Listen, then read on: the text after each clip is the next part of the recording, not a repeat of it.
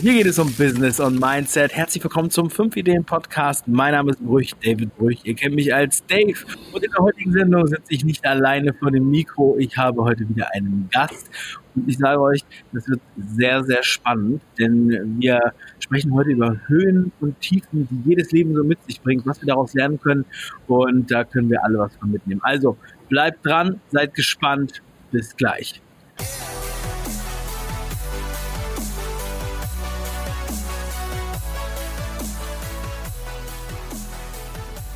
Wie eben schon angekündigt, habe ich heute einen Gast und das ist Thorsten Gerber. Thorsten, herzlich willkommen zur Show.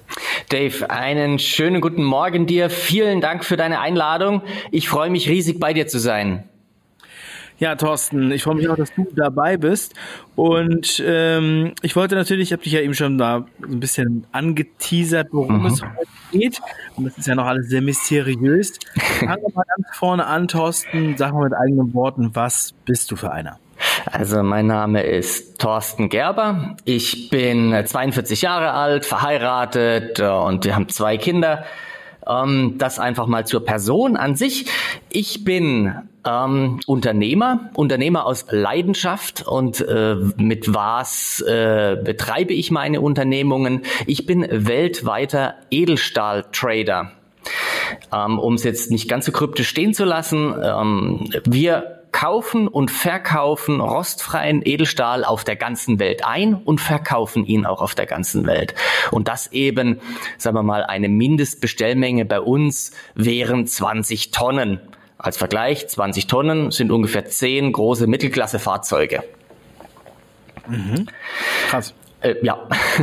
und ja, also es ist lustig, weil solche solche Geschäfte hat man halt auch oft nicht auf dem äh, auf dem Schirm. Wie wird man denn Edelstahl Händler? Wie wird man Edelstahlhändler? Also äh, ganz kurz ähm, ein, ein, ein, ein etwas Lustiges. Ich bin also schon immer in der Stahlbranche und bis ich wirklich angefangen habe, mit rostfreiem Edelstahl zu handeln, ähm, war ich im Schwerpunkt Werkzeugstahl. Das ist einfach eine andere Klassifizierung und eine andere Anwendung von Stahl. Und da habe ich immer gesagt, ey Leute, lasst mich bitte mit rostfreiem Edelstahl in Ruhe. Ich kenne mich mit allem aus, aber damit nicht. Mhm. So kann es dann kommen. Und heute ist das, sagen wir mal, 95 Prozent von unserem Daily Business ja, äh, geh dahin, wo du dich nicht wohlfühlst, da wirst du wachsen. Und im Produktumfeld war das auf jeden Fall so. Ähm, aber wenn du magst, nehme ich euch jetzt gerne mal äh, mit äh, 20 Jahre zurück in meinem Leben. Ich glaube, das wird dann sehr viel mehr erklären, warum ich heute ja, da bin, cool. wo ich bin. Mhm. Ungefähr 20 Jahre zurück, hm, das war 1998, ich war gerade fertig mit meiner zweiten Ausbildung zum Industriekaufmann. Die erste war Werkzeugmacher, Fachrichtung Formenbau, die habe ich abgeschlossen, Gesellenbrief und so weiter, was so im deutschen Standard dazugehört, eben nicht. Und dann habe ich den Kaufmann hinten dran gehängt. Und da war ich dann ungefähr sechs Monate mit meiner Ausbildung fertig. Und dann ist etwas geschehen, was so nicht geplant war und äh, was mir, was der Beginn meiner unternehmerischen Achterbahnfahrt war. Es war klar, ich hätte das Unternehmen meines Vaters eines Tages übernehmen sollen und auch wollen. Deswegen war meine Ausbildung auch so ausgerichtet, dass ich zum einen eine technische Ausbildung habe und zum anderen eine kaufmännische Ausbildung. Das war ein Betrieb, der war in der Stahlanarbeitung und Zulieferer für den Werkzeug- und Formenbau tätig. Mhm. Ähm, tja, aber eben nicht schon sechs Monate äh, nach meiner Ausbildung und dann äh, hat das Schicksal gemeint, wir machen das jetzt alles anders. Mein Vater ist äh, ja ins Koma gefallen und äh, war drei Tage im Koma und ist dann verstorben. Er war 59, ich war Anfang 20. Ja, und dann musste ich also dieses Unternehmen von heute auf morgen übernehmen. Wieso ist der ins Koma gefallen? Das war, ähm, ich habe mir das damals erklären lassen, das war die krasseste Form eines Hirnschlags. Also da ist eine Arterie, also ich hoffe, man nennt es Arterie, ein Mediziner wüsste es jetzt genauer, im Stammhirn geplatzt. Wahrscheinlich war das eine Art Aneurysma, was aufgegangen war und dann hat es halt nicht mehr aufgehört mit Bluten. Und wenn man sich Ui. das so vorstellt, Stammhirn liegt im Wort an sich, da kommst du nicht dran. Also da kommst du schon dran, aber dann ist halt alles andere kaputt. Ähm, das ist, war chancenlos. Ich weiß das noch. Ich habe, äh, es war an einem Abend. Ich saß tatsächlich noch am Schreibtisch. Ich war schon im Unternehmen. äh, tätig. Ähm, ich saß am Schreibtisch und habe einen Anruf gekriegt, ey, deinem Vater geht's schlecht. Und ich habe erstmal gedacht, naja, keine Ahnung, also bei weitem nicht an das gedacht, was dann da kam. Hab dann aber irgendwann umrissen, okay, Notarzt, Rettungswagen, Krankenhaus, hm, da ist wirklich was schlecht. Und bin äh, damals vom Schwarzwald dann ungefähr 100 Kilometer ins Universitätsklinikum nach Freiburg gerast. Und ich habe diesen Rekord auch nie wieder gebrochen. Ich weiß nicht, wie ich das geschafft habe. Ist auch, ja, ich war auf jeden Fall so schnell in Freiburg wie noch nie und bin dann äh, mehrere Gänge entlang gerannt, bis ich da angekommen bin, wo dann mein Vater in einem sogenannten Schockraum lag. Der Arzt kam dann auch sehr schnell raus zu mir und wir sind in einen anderen Raum gegangen und ich weiß noch, ich hab, der hat irgendwas erzählt und ich, das war mir irgendwie zu doof, dieses ganze kryptische und ich habe ihn dann einfach nur gefragt, mh, hm, aus Ihrer Erfahrung, wie viele Menschen haben denn sowas, was da mein Papa hat, denn schon überlebt? Die Schaltsekunde, die er dann hatte, die war mir schon zu lang, da wusste ich die Antwort. Und die war dann auch gar keiner. Ja, das war dann erstmal Boom. Es, ja, er, lag, er, lag, dann drei heftig. Tage im Koma und ja, dann heftig, ist er auch wenn das so unerwartet aus dem Nichts kommt. Ne? Also ja. es ist äh, krass, wie das Leben ja, wie, wie das Leben halt so ist. Ja. Äh, Leben ist das, was passiert, wenn man Pläne macht oder so ähnlich. Gibt, glaube ich, ein Lied sogar, ne, was in diese Richtung geht. Ähm, ja, also war in dem Fall einfach so alle Pläne durchkreuzt und tja, das war alles nicht mehr so, wie es davor war. Zeit zum Trauern wurde ich auch immer wieder gefragt, hatte ich nicht. Gab's nicht. Ähm, ich habe das jahrelang unverarbeitet gelassen. Warum hatte ich die Zeit nicht? Tja, ich musste von heute auf, auf, auf morgen, von jetzt auf gleich dieses, dieses Unternehmen übernehmen. Da waren Mitarbeiter, mehrere Mitarbeiter, da waren äh, Anlagen, Maschinen, da waren Aufträge, da waren Lieferanten, alles, was so zu einem produzierenden Unternehmen dazugehört. Und die alle haben eine Frage gestellt. Wie geht's weiter? Und die Frage haben die mir gestellt. Äh, und natürlich allen voran unsere Hausbank, nicht? Die hatte natürlich massivstes mhm. Interesse dran, dass ich jetzt nicht sage, das war's, das, ich habe dann gesagt, logisch geht's weiter. Ich übernehme das Ganze und äh, ja, wir rocken das schon. was ich nicht wusste und was ich erst viel später irgendwann mal realisiert habe, war, dem Unternehmen ging es nicht gut. Bilanziell überschuldet, ähm, totaler Investitionsstau, also völlig veraltete Anlagen in einem Marktumfeld, wo auch damals schon Automatisierung gefragt war, haben wir noch analog produziert, also mit Manpower, nicht? Ähm, ja, so das waren mal so diese zwei Gegebenheiten und ich sag mal so, mit der vorhandenen Mannschaft, mit einem Teil der vorhandenen Mannschaft hätten wir auch moderne Anlagen gar nicht bedienen können. Also im Endeffekt, man kann sich das so vorstellen, das war ein alter, verstaubter Laden. Hm? Ich mache da auch meinem Vater keinen Vorwurf, überhaupt nicht. Habe ich in all den Jahren nicht. Ähm, er wusste es nicht besser. Er war ein perfekter Kaufmann, aber er war kein Techniker. Und das war halt dann echt ein Abenteuer. Er hatte schon ein Unternehmen, das hat er davor verkauft, sehr, sehr gut verkauft. Das war ein reiner Handel und hat dann eben das gemacht und naja, die Entscheidung war halt damals nicht so überlegt gewesen, nicht? Ja, und da stand ich dann mit äh, jede Menge Mitarbeitern und habe natürlich gedacht, hier, ich kann alles, ich bin jung, ich, ich, ich heb die Welt aus den Angeln und äh, jetzt sowieso und jetzt erst recht und ähm, ja, habe dann natürlich noch jede Menge eigene Fehler dazu gemacht, die du dir nur so vorstellen konntest und sieben Jahre um das äh, wirtschaftliche Überleben diese, dieses Betriebes gekämpft. Natürlich zwischendurch versucht, das Ganze zu modernisieren, einen Schuldenschnitt mit der Bank hin äh, zu bekommen. Das hat auch teilweise funktioniert, aber der war nicht radikal genug gewesen. Mhm. Lange Rede, kurzer Sinn, nach sieben Jahren und nachdem ich das komplette Privatvermögen investiert hatte, war halt Ende Gelände. Insolvenzantrag für das Unternehmen als Geschäftsführer und äh, dann ging es erst richtig rund. Das ist ja äh, wirklich eine, also ganz kurz unterbrechen, also es ist ja, ja wirklich eine ein Strudel, ja. äh, in dem du da unterwegs warst. Ja. Wo ja auch äh, viele schon, also auf diesem Weg zur Insolvenz wahrscheinlich äh, gesagt hätten, um Gottes Willen.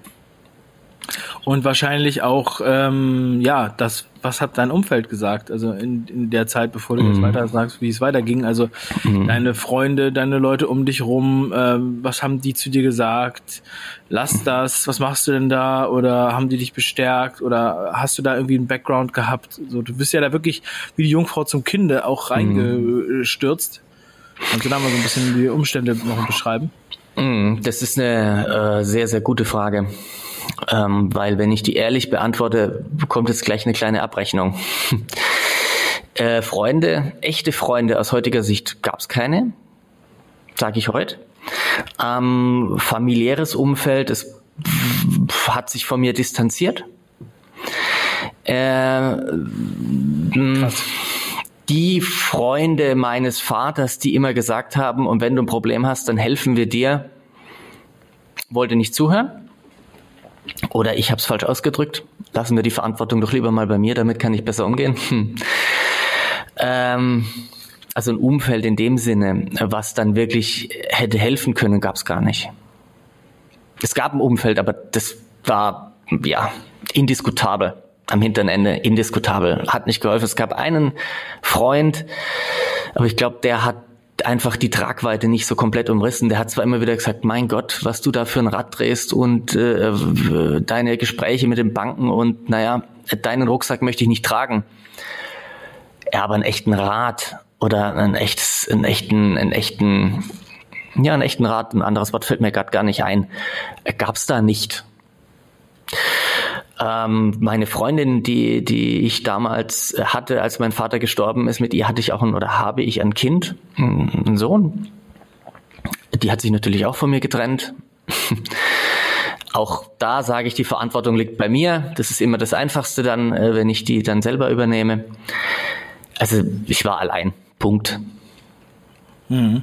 Also es ist wirklich krass, wenn man sich in die Situation jetzt hineinversetzt und man kann sich da gut einfühlen, wie du das jetzt gerade beschreibst, ja, wie du uns da wirklich mitnimmst, dass dann tatsächlich auch alle, die gesagt haben, ja, ruf mich an und so weiter oder die Familie sogar äh, sich dann halt von dir abwendet. Da fragt man sich, wie krass, wie kann denn das sein, dass ähm, ja, alle die guten Vorsätze, die guten Glückwünsche, was auch immer man sonst immer so hört, auf einmal ist das alles nichts mehr wert, weil, ja, warum?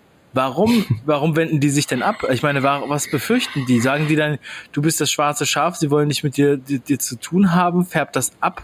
Was, was, was waren die, kannst, hast du dir diese Fragen auch gestellt und hast du mit irgendwem dann nochmal das geklärt? Nee, also ganz ehrlich, diese Frage habe ich mir nicht gestellt, vielleicht auch, weil sie mich zu sehr verletzt hätte. Ähm, in, also aus heute, ich kann dir vielleicht aus heutiger Sicht etwas dazu sagen. Ähm, Wobei auch nicht, nicht unbedingt. Also puh, die, die Frage, die ist sehr gut, weil sie mich tatsächlich jetzt aus meiner Komfortzone rausreißt und mir da nochmal die Nase drauf hält. Das echte Warum, das wissen nur die. Geklärt habe ich es nie. Ich habe mit meiner Mutter äh, im, im Laufe der Zeit für mich selber eine gewisse Klärung hinbekommen aber die ist nur für mich fein. Offen ausgesprochen habe ich bestimmte Dinge überhaupt nicht, weil ich gar nicht den Sinn darin sehe, ähm, hier nochmal die Vergangenheit auszugraben ähm, und mich vielleicht auf einem Niveau unterhalten zu müssen, was mich gar nicht weiterbringt. Es mag mhm. vielleicht arrogant klingen, aber weißt du, irgendwann kommt auch der Zeitpunkt, wo man sagt, jetzt ist gut. Einfach ein Strich drunter und du drehst, du blätterst das Buch eine Seite weiter und dann ist da ein neues Kapitel. Ich weiß genau, was du meinst. Ich kenne das auch, ähm, dass man das Gefühl hat, okay, ich habe es versucht, ja, ich habe auch mal äh, ähnliche Situationen gehabt, sogar einen Brief, Brief geschrieben mhm. und trotzdem kam irgendwie die Message nicht an und dann sagt man sich auch, okay, dann äh, drauf geschissen. Ja, ja äh, auch wenn sich das jetzt irgendwie verrückt anhört, aber man muss ja auch irgendwie weiterkommen und aber was ich auch noch mal so einen krassen Gedanken finde, wenn man auch so wie verletzt wurde von jemandem und ja. wirklich eine Wut hat, und ähm, obwohl das innerhalb der Familie ist und da haben viele haben solche Geschichten. Ich meine, vielleicht hat jeder so eine Geschichte, weil unter jedem, mhm. man sagt ja auch unter jedem Haus laufen Abwasserrohre. Ja, ja, also das ist sozusagen diese Bilderbuchgeschichten, die wir alle irgendwo mal als Kinder gelesen haben, das gibt's ja nicht, sondern wir haben ja nirgendwo einen straighten Weg. Jeder hat solche Konflikte zu lösen, jeden Tag oder in seinem Leben und mehr oder weniger stark, ja. Aber man sagt ja immer, der, der mit sich selbst im Reinen ist, der kann mhm. vergeben. Mhm. Dass man wirklich dann auch ähm, sozusagen erst damit abschließt, wenn man sagt, so, ähm, ich verzeihe dir, ja, oder mhm. so, ähm, was ja auch so eine, was ja jetzt, also ich meine das jetzt gar nicht auf die spirituelle Weise, sondern mhm. grundsätzlich so einfach vom, äh, sich das von der Seele zu sprechen. Ne? Das mhm. ist natürlich ein großer Schritt, auch, ähm, weil man natürlich auch diese Wut hat, aber mhm. Ja, also natürlich ist, zeigt es halt auch die Größe, die man hat und mit der man dann da umgeht. Und heute bist du ja eine sehr starke Person. Ja. Äh, dadurch geworden. Ja. Äh, äh, wirklich dadurch geworden. Ähm, Vielleicht machen wir gerade mal weiter, was dann nach diesem Schritt äh, zum Amtsgericht kam. Das erklärt vielleicht dann auch, warum ich heute der bin, der ich bin. Ja, und warum aber ich, das war, war ja. nochmal ein guter, ein guter Abstecher auf jeden Fall. Äh, total. Ja, fahre, ähm, fahre fort. Total. Also ne, die Frage, ich bin da sehr dankbar für die Frage und ich werde die auch im, im stillen Kämmerlein für mich nochmal mitnehmen. Vielen Dank dafür. äh, vielleicht gibt's da doch noch was bei mir innen drin, wo ich sage, ah ja, es ist zwar so weit geklärt, aber vielleicht will ich dann noch für mich ein Stück weitergehen. Vielen Dank. Wie ging's weiter? Also, ähm, Insolvenzantrag äh, war gestellt, natürlich dann Insolvenzverwalter und so weiter. Das ist der Klassiker, der dann eben ähm, per Gesetz kommt. Was dann eben auch noch gekommen ist, war, äh, unsere Hausbank und Leasinggeber für Anlagen hatten dann natürlich äh, mich für die äh, Kredite und Darlehen in Anspruch genommen, weil ich ja natürlich Bürgschaften unterschrieben hatte. Ähm, jetzt war da aber schon nicht mehr viel, weil ich schon alles ins Unternehmen investiert hatte. Also kannst du dir vorstellen, wenn bei einem nicht mehr viel ist und die greifen dann noch in die Tasche, dann greifen sie in die, ins Leere. Mhm. Und es kam von mehreren Seiten und dann kam noch etwas, weil ich so lange um das Überleben des Unternehmens gekämpft habe. Ja, also ich hatte ja immer den guten Vorsatz, ähm, hat sich dann angefangen, der Staatsanwalt für mich zu interessieren. Oh es gibt ja, es gibt im GmbH-Gesetz der Bundesrepublik eben ganz scharfe Regelungen, was das Thema Insolvenzverschleppung angeht, ähm, Anzeigepflicht des Geschäftsführers bei Erkennen von Liquiditätsunterdeckungen, also Zahlungsunfähigkeiten und so weiter. Ja, die habe ich, wenn man es so will, natürlich nicht vollumfänglich beachtet aber eben nicht, um mich selber zu bereichern, sogar ganz im Gegenteil, um Zeit zu kriegen, um, um wirklich alles zu geben. Das war ein Fehler. Hat mir dann der Staatsanwalt, respektive erstmal die Kriminalpolizei, da habe ich nämlich eine Ladung bekommen ähm, von der Kripo äh, und da stand dann drin äh, der Vorwurf des betrügerischen Bankrotts. Das ist ungefähr das Schlimmste, was einem Unternehmer, Schrägstrich einem Kaufmann vorwerfen kannst. Äh, und Insolvenzverschleppung. Ich war da bei der Kripo gewesen, das weiß ich noch, und äh, ich musste da auch nicht, nichts sagen. Also sollte irgendwann mal irgendjemand in diese Situation kommen, Aussageverweigerungsrecht, nur Personalien und das war's. So hatte ich das auch gemacht und ja, dann ist mir so ein bisschen die ganze Tragweite so langsam bewusst geworden, was da gerade für eine Lawine über mir zusammenbricht. Und ähm, ja, dann hat einfach meine mentale Kraft nicht mehr gereicht. Äh, das weiß ich noch, das war ein, ein Abend, äh, Februar 2005. Ich war alleine äh, in meinem damals dann neuen Zuhause. Äh, ich bin umgezogen gewesen auch. Und ich konnte nicht mehr, nicht? Also ich, für mich war einfach nur noch ein finaler Schritt, der letzte Ausweg. Ich wollte mir mein Leben nehmen und war gefühlt eine Millisekunde, also nicht nur gefühlt, es war in der Tat so eine Millisekunde davor und habe dann Angst vor dem möglichen Schmerz bekommen. Also irgendwas, irgendein Trieb in mir hat dann, ein Überlebenstrieb hat dann sich eingeschalten und ich bin den Schritt nicht gegangen. Ähm, und bin dann aber erstmal nervlich komplett zusammengebrochen, Heulkrampf und so weiter. Hab dann irgendwann angefangen, allein in der Wohnung rumzuschreien. Und dieses Schreien, das war, ich glaube, das war dann so die Medizin. Das hat in mir den Kämpfer geweckt. Und äh, ich habe dann gesagt, so, und das war es eben noch nicht. Ähm, das war es nicht. Ich komme da wieder raus ich komme da ohne Privatinsolvenz raus. Ich komme da ohne Vorstrafen raus. Und ich werde erfolgreicher Unternehmer und ich werde wieder wohlhabend. Und wenn ich das alles geschafft habe, dann helfe ich anderen Unternehmern, die eventuell kurz vor sowas stehen oder dass es gar nicht erst so weit kommt. Das hatte ich mir also vorgenommen.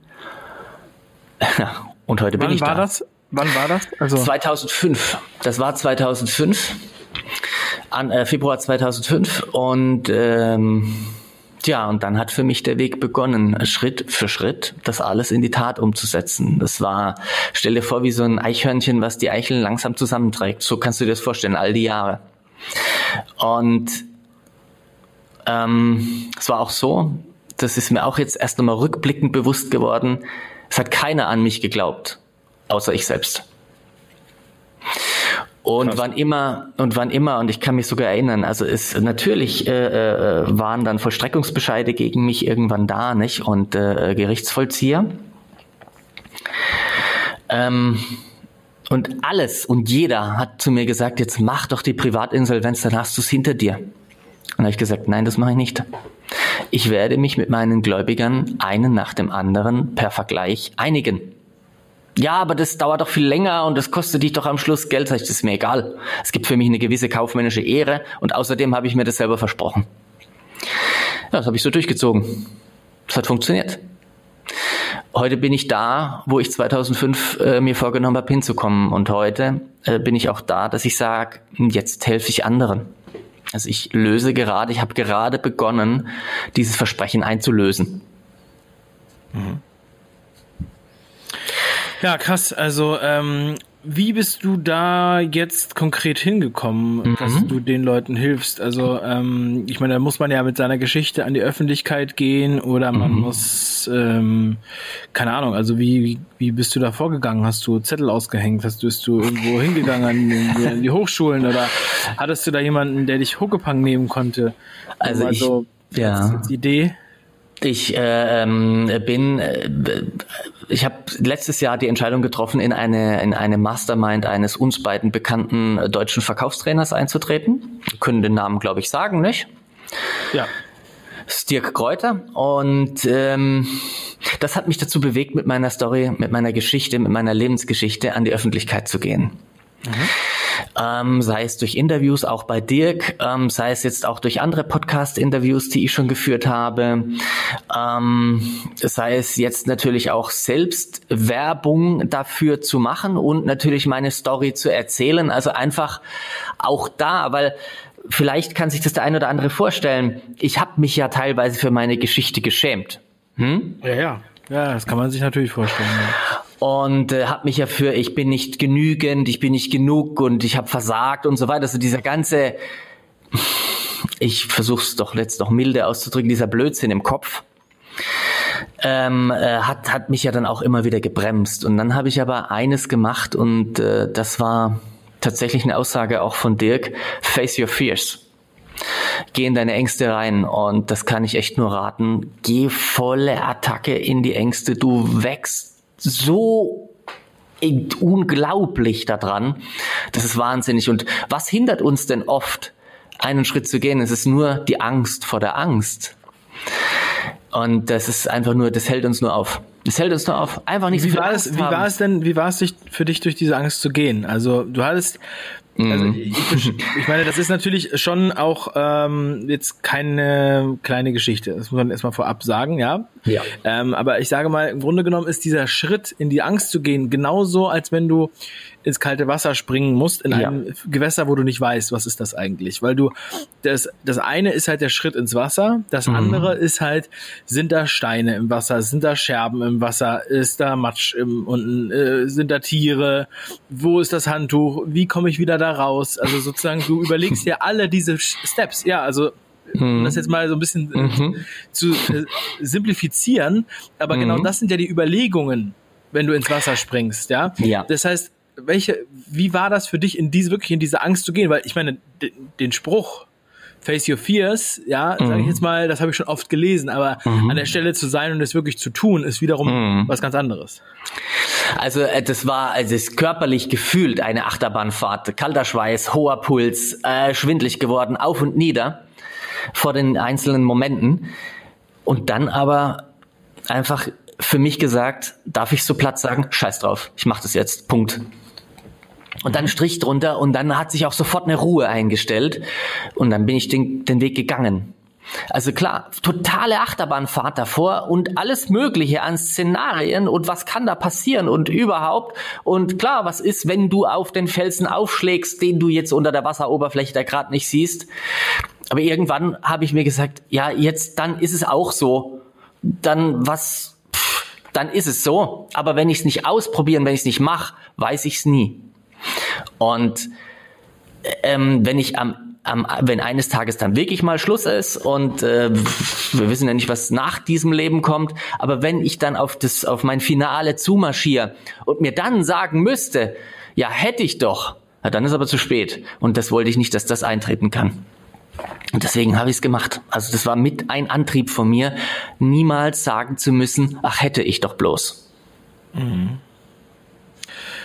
Und jetzt, ähm, wie sieht dein, äh, deine Hilfe konkret aus? Also mhm. wie arbeitest du mit, äh, mit den Personen in, mhm. ähnlichen Situationen? Wie, wonach wählst du die aus und wie sieht dann die konkreten Schritte aus? Ich fange mal bei einer, bei der vorletzten Frage an. Wie wähle ich die aus? Es muss sich für mein Herz gut anfühlen. Es muss sich gut anfühlen. Es, die Chemie muss passen. Ähm, da, wenn ich auch merken würde, da, da, da stimmt was nicht, da passt was nicht, dann mache ich es nicht. Ähm, es gibt noch ein zweites Kriterium, ich muss auch eine reelle Chance sehen. Es kann nicht sein, dass wenn ich selber sage, die Kiste ist so verfahren, da gibt's nur noch diesen und jenen Weg. Den Rat gebe ich dann natürlich schon und ich sage schon dann auch mein Feedback, was ich noch sehe. Aber ich sage, ich verspreche nichts, was wir nicht äh, wirklich durchziehen können. Und Bisher war es sogar so, dass sich die Menschen von sich aus mich ausgesucht haben. Ich musste mhm. da gar nicht großartig akquirieren oder sonst was. Die haben meine Story kennengelernt und gesagt, dich will ich haben. Lustigerweise sind das aktuell alles Menschen, die stehen nicht vor einem unternehmerischen Scheitern. Da steht jeder für sich vor einer Herausforderung, aber das ist eine Herausforderung, noch größer zu werden das fand ich so interessant für mich. Und ähm, ja, mhm. ich habe auch die Frage gestellt, ja, warum denn gerade ich? Die Antwort, also wenn einer weiß, wie man wirklich Gas geben kann, dann bist doch du das. Ja, danke. Okay, so habe ich es auch noch nicht gesehen, aber ja, äh, Fremdwahrnehmung und Eigenwahrnehmung, manchmal driftet sie ein bisschen auseinander, nicht? Man muss auch dazu sagen, dass halt oft, äh, also wir bewegen uns ja, äh, äh, die meisten bewegen sich immer erst, wenn es wirklich einen krassen Schmerz gibt, mhm. ja, wenn sie sich scheiden lassen oder wenn es mhm. halt eine, ja, gesundheitlich große Probleme gibt, ja, oder Schicksalsschläge, ähm, dann denken sie darüber nach, ihr ähm, ihr Leben zu ändern. Es gibt ja den mhm. Spruch, in guten Zeiten geht es allen gut, in schlechten ja. den besten.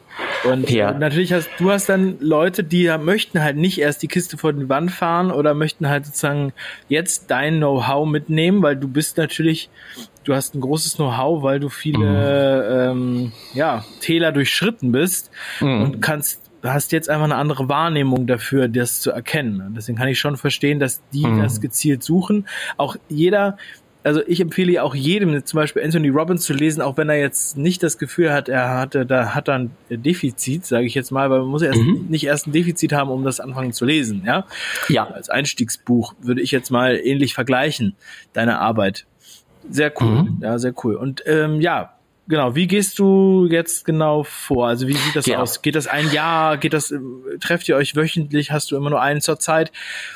Oder äh, in kleinen Gruppen oder ähm, sowas mhm. würde ich gerne wissen. Also es gibt die Möglichkeit dieses wirklich exklusiven äh, persönlichen Coachings. Ähm, da bin ich dort im Unternehmen. Äh, ich, ich gehe die Wege mit dem Unternehmer. Das ist natürlich zeitlich ein bisschen eingeschränkt, äh, weil ich ja auch noch selbst ähm, ja äh, ganz normaler Unternehmer bin, meine eigenen Unternehmungen habe, mehrere. Ähm, und ich den Anspruch habe, weniger als 100 Prozent gibt's nicht. Und von daher, das ist ein bisschen eingeschränkt, mache ich aber, mache ich gerne, macht mir auch riesen Freude. Ähm, dann gibt es noch, äh, wenn es ein bisschen schneller gehen muss und wenn die Entfernungen vielleicht da sind, Ferncoaching. Äh, Telefon, ne? Telefon oder, oder Online-Meetings und so weiter. Mhm. Das ist auch etwas, was super funktioniert. Da, da, geht's, da gehen wir eben die Themen durch, dann äh, äh bisschen Brainstorming, dann gebe ich meine Impulse, dann committen wir uns auf bestimmte To-Dos, Hausaufgaben, die dann umgesetzt werden bis zum nächsten Termin. Ganz tolle Ergebnisse und ganz tolle Feedbacks. Also es rührt mich jedes einzelne Mal, wenn dann so aus irgendwie Stunde später oder manchmal auch Tage später plötzlich eine Nachricht kommt mit vielen Dank und durch dich habe ich dies, das. Wunderbar. Ähm, und dann gibt es noch Masterminds, äh, Mastermind, Arbeitskreise. Neudeutsch heißt es ja alles Mastermind. Ähm, das geht bei mir aber kein Jahr, wie bei manchen anderen. Das geht bei mir ein halbes Jahr. Warum geht's nur ein halbes Jahr? Ich sag mal so, wenn einer vor einer größeren Herausforderung steht, Herausforderung des Wachstums oder Herausforderung, weil eben gerade ein bisschen was im Argen liegt, der möchte sich nicht nur ein Jahr Zeit äh, lassen, da hat er manchmal auch gar nicht oder diejenige, sondern es muss schneller gehen. Deswegen mhm. ich sage, wir machen das ein halbes Jahr, aber da gibt's wirklich Pressbetankung. Da gibt's Pressbetankung und da gibt's auch tatsächlich, da, da fordere ich auch, dass das umgesetzt wird, worauf wir uns committen, weil sonst kann ich nicht dafür gerade stehen, dass es funktioniert. Es muss umgesetzt werden, sonst geht's nicht. Mhm. Das sind so die drei Core, also Hauptprodukte und dann gibt es noch ein Online-Produkt von mir. Ähm, da gibt's was aus der Konserve plus eben dann Live-Webinare in regelmäßigen Abständen. Das ist für diejenigen, die sagen, oh, hier, ich will sofort mir äh, Input reinballern und dann eben mit dem, was ich mir reingezogen habe, mit den entsprechenden Fragen kommen. Dafür ist das dann sehr gut und macht es natürlich für mehr Menschen noch zugänglicher. Nicht? Also da kann ich auf diese Art einfach meine Kapazität vervielfältigen. Mhm. Mhm. Cool. So, das ist das, wie ich das im Moment mache. Mhm. Hast du auch, äh, hast du deine Lebensgeschichte mal aufgeschrieben?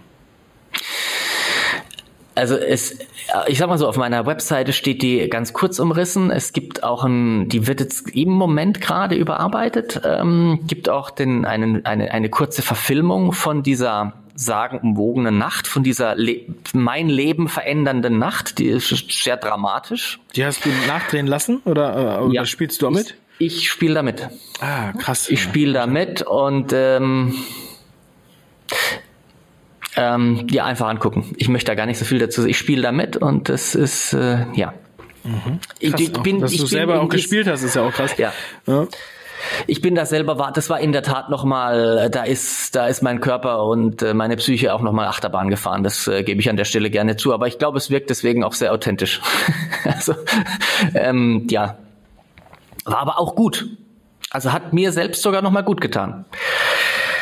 Ähm, Jetzt war eben auf der Homepage so und habe ich mein mein Leben schon mal aufgeschrieben. Ja, ich habe begonnen ähm, meine Geschichte aufzuschreiben. Und ich bin jetzt, sagen wir, gerade da angekommen, wo ich meinen Weg beschlossen habe, wie ich ihn weitergehen werde. Mhm. Mhm. Ja, krass. Und ähm, Thorsten, du hast auch einen eigenen Podcast. Ja. Mm, also ich finde, dass das alles sehr, sehr spannend ist. Und äh, jeder, der da jetzt mehr erfahren will, was erfährt man im Podcast? Was thematisierst du da? Wie gehst du da mhm. sozusagen vor? Für wen ist der Podcast gemacht? Es ist ein Podcast von einem Unternehmer und äh, manchmal mit unter anderen Unternehmern als Interviewgast für Unternehmer. Ganz klar in der Position. Ähm, Natürlich ist das Intro da drin, also die Einstiegsfolge erzähle ich nochmal meine Geschichte ganz kurz und eben das Warum gibt es diesen Podcast und was geschieht da drin in Solo-Folgen. Ganz konkrete Tipps, ganz konkrete Anregungen. Ähm, ein Beispiel zum war, warum wollen die das wissen? Warum wollen, warum sind Banker so neugierig? Warum wollen Banker von einem Unternehmer so viel wissen? Mhm. Ja, ganz einfach, dass der, also ich sage heute aus meiner Sicht, dass der Unternehmer sich wirklich mit seinem Unternehmen intensiv, gerade was die Zahlen angeht, auseinandersetzt. Und das ist, ja, natürlich könnte man dann wütend werden und sagen, sei nicht so neugierig, du Banker, du, aber es hilft dir selber. Und ich erkläre, wie ich da vorgegangen bin und wie ich heute für mich da vorgehe, obwohl kein Banker mehr was äh, von mir wissen will. Aber dennoch, was tue ich, um mein eigener Controller zu sein. Das ist ein Beispiel. Was mache ich, wenn hier die Bombe auf dem Schreibtisch explodiert ist? Kennt auch jeder von uns. Also ganz konkrete, kurze Tipps, die du sofort umsetzen kannst. Geil. geil. Das ist der Schwerpunkt. Und dann Unternehmertalks. Wirklich ganz interessante Gespräche mit anderen Unternehmern einfach mal reinhören. Wir, wenn du magst, äh, äh, können wir das sehr gerne in den Folgenotizen äh, verlinken. Einfach mal reinhören. Es sind spannende Leute auch als Interviewgäste dabei.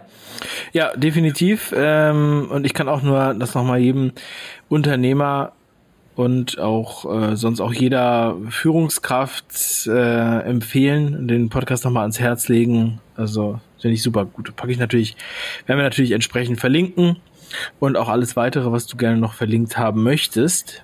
Und mhm. Thorsten, also da bleibt mir jetzt noch mich ähm, sehr bei dir zu bedanken für das tolle Gespräch, für die Offenheit, ja, für diese tiefen Einblicke und ähm, aber auch diese Learnings daraus, ja, und dass man halt mhm. aber auch den, den Weg einfach bemerkt. Und ich finde, dass solche biografischen Geschichten sind meistens am lehrreichsten für, für ja. alle.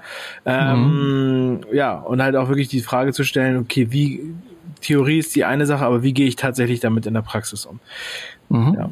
Also vielen lieben Dank dafür. Lieber Dave, ich danke dir nochmals für deine Einladung. Es hat mir riesig Spaß gemacht.